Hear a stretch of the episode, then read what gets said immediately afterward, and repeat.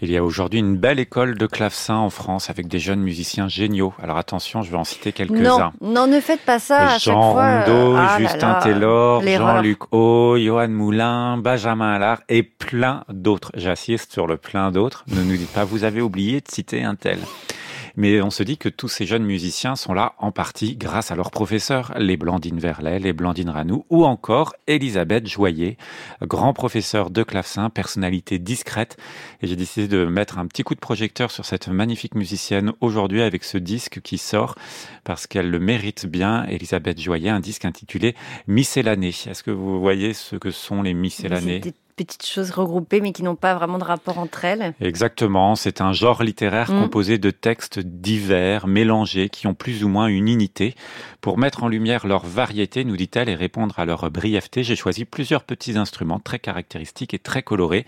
Et ça donne un disque euh, fascinant. Alors je pense que ce sont aussi des pièces, elle nous dit, elle a pensé ce, ce programme après le confinement, et ce sont des pièces aussi qu'elle a eu besoin de jouer, elle, qui ont un rapport à la pédagogie, des pièces qu'elle fait enseigner à de jeunes musiciens dans les conservatoires. Et donc il y a un lien aussi euh, très particulier et très personnel avec ces différentes pièces. Et je vous dois vous avouer que beaucoup on ne les connaît pas. Ici, c'était Suzanne un jour de Gabrielli. Et la pièce suivante, la chaconne en sol de Georg Böhm, euh, m'a fasciné. Je trouve qu'elle est, est moderne, elle est joyeuse. En voici un extrait par Elisabeth Joyer.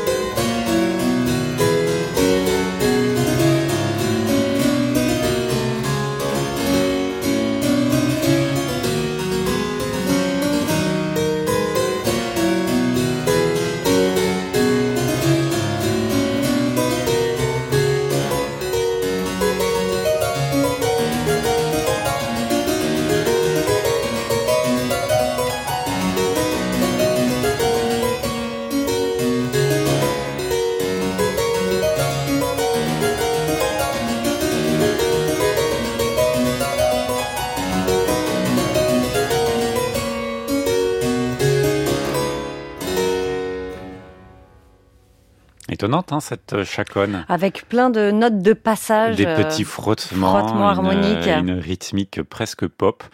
C'est la musique de Georg Böhm, c'est Elisabeth Joyer et c'est un très beau disque, c'est notre disque du jour sur France Musique. Vous pouvez le réécouter et le podcaster.